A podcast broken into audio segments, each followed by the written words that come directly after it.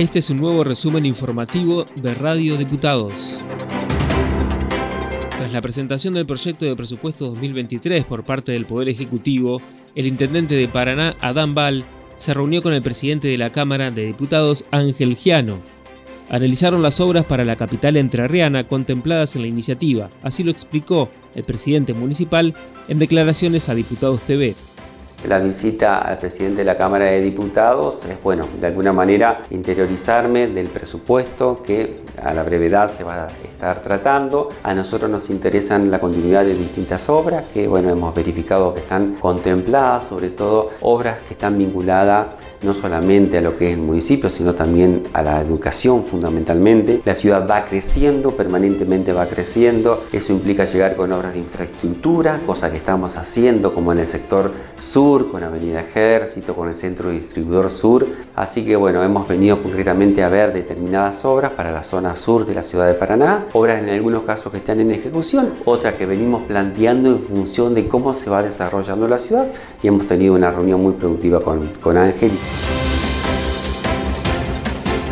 En una reunión de la Comisión de Trabajo se trató un proyecto de ley para crear en el ámbito de la legislatura de Entre Ríos el Observatorio de Empleo e Inserción Laboral.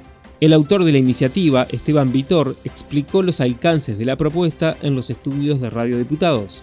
Todos sabemos que el empleo es algo que la sociedad reclama, la generación de empleo, ¿no es cierto? Si uno ve las, encuestas y el tema del trabajo, la falta de trabajo y la demanda de trabajo, uno de los puntos que mayor reclama la sociedad. Estuvimos viendo de qué manera de la legislatura mediante un proyecto podemos este, aportar a eso o ver de solucionar algunas cuestiones. Este proyecto lo que trata de hacer es sentar en una mesa a todos los estamentos que tienen que ver con el empleo, cámara empresaria, sindicatos, pero también al Estado a través de la Secretaría de Trabajo y de la Secretaría de Estadística de la provincia, las universidades, las universidades públicas de la provincia de Entre Ríos.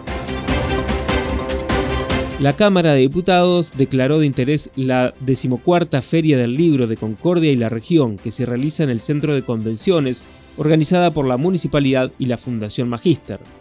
En Radio Diputados conversamos con Jorge Bufa de la Fundación Magíster quien dio detalles de esta actividad de promoción de la lectura. Es un evento que trae autores de nivel internacional, llegan autores desde Montevideo y Salto, República Oriental del Uruguay, desde Canadá, de Ecuador, en fin, va a ser una eh, feria muy, muy importante, autores de toda la región, de Corrientes, de toda la provincia de Entre Ríos y por supuesto de la ciudad de Concordia, también de Buenos Aires, aunque tratamos de que no sea una feria del libro que centraliza autores de la capital, sino que tratamos de dar y revalorizar lo que sucede en el ámbito literario en la región. En el marco del ciclo Literatura y Diputados y Diputadas, la Cámara hizo un reconocimiento a la revista cultural El Tren Zonal y a su creador Ricardo Maldonado. La publicación nació en 1989 en Galarza con el fin de reflejar lo que sucede en los pueblos de la región. Parecer el reconocimiento que en buena hora se dé al tren zonal después de 34 años de trayectoria como revista gráfica en la provincia y 14 años como revista radial en el ET14 tenga el reconocimiento no solamente por mi persona sino por todo el equipo que integra el tren zonal, todos la serie de corresponsales que en sus distintos tiempos han participado en la revista, dándole voces a sus pueblos, eh, textos a sus historias, al rescate de sus personajes, las vidas institucionales, los valores de cada comunidad, todo eso que el tren zonal marcó desde el principio. La arpista Marcela Méndez estuvo en los estudios de Radio Diputados en la previa del concierto que brindó junto al guitarrista César Farías Buenuqueo, en el marco del ciclo Guitarras en el Recinto.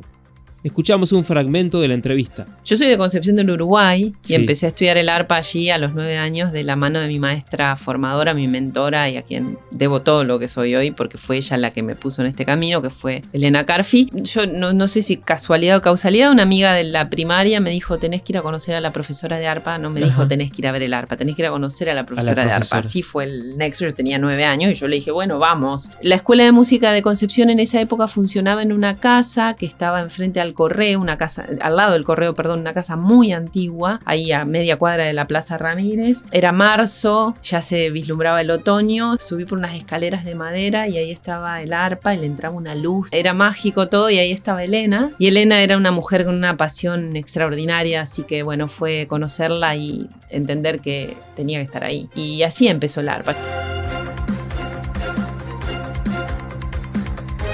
Este fue un nuevo resumen informativo de Radio Diputados, la radio online de la Cámara de Diputados de la provincia de Entre Ríos. Escuchanos en medios.hcdr.gov.ar en la aplicación de la Cámara o busca nuestros contenidos en Spotify.